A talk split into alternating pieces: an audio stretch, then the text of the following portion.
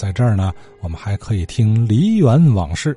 最后，咱听赵旭新先生补充齐全梨园世家曹家的曹铁生先生的点滴。天津梨园曹家第三代的代表人物是曹义柱的儿子曹铁生。曹铁生呢，与我来往比较密切啊。他每次有主演的戏的时候，他都会请我去观看。这个曹铁生呢，自幼随父亲和大伯曹义斌学戏啊，练功。像他演的这个《平贵别窑》啊，就是他的大伯曹义斌呢亲授给他的。他从小啊练功刻苦，文武兼修，成为优秀的文武老生演员。他既能演老生戏，也能演武生戏，还能演猴戏。一九七零年代初啊，他被武汉军区文工团京剧团招入文艺战士啊，主演现代戏《智取威虎山》《奇袭白虎团》等，多次受奖。在武汉期间呢，他向当地的关正明学文戏。向郭玉坤学武功戏啊！一九八六年呢，他正式拜关正明为师，成为关正明呢唯一的正式的拜师的弟子。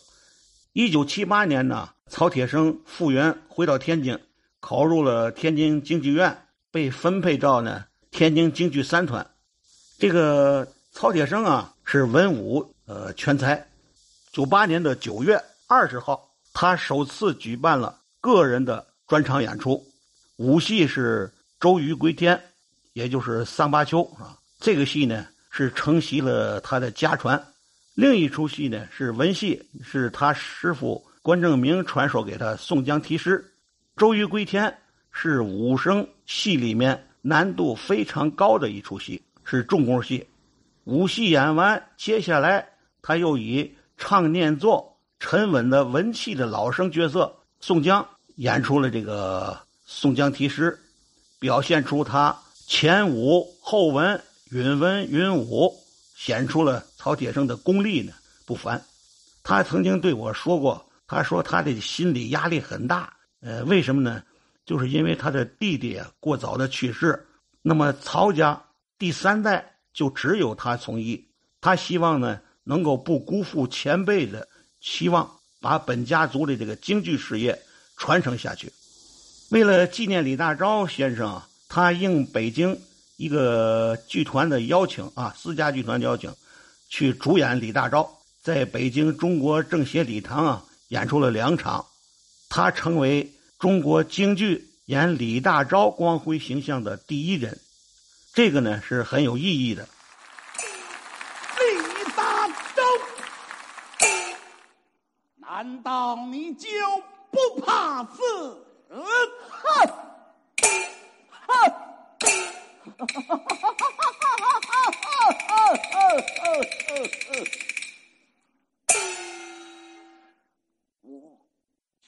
回到天津后，他立即约我面谈，就详细介绍了呃拍戏演出的情况，连说带唱带比划，显出非常的兴奋和激动。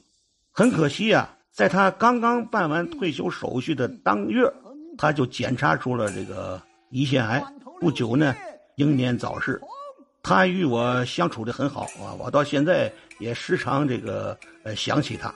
呃，为了纪念他，二零一二年呢，我在中国京剧这个杂志上呃写了一篇文章，叫《铁中铮铮不虚此生》啊，前面是一个铁字，最后是一个生字，以此来祭奠他。也算是给他送行吧。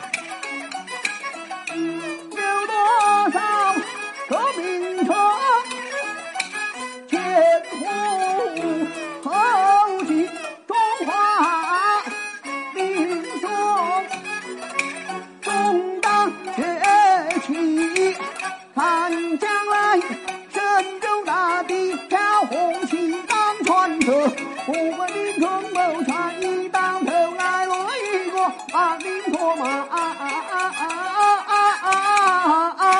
追回，不行。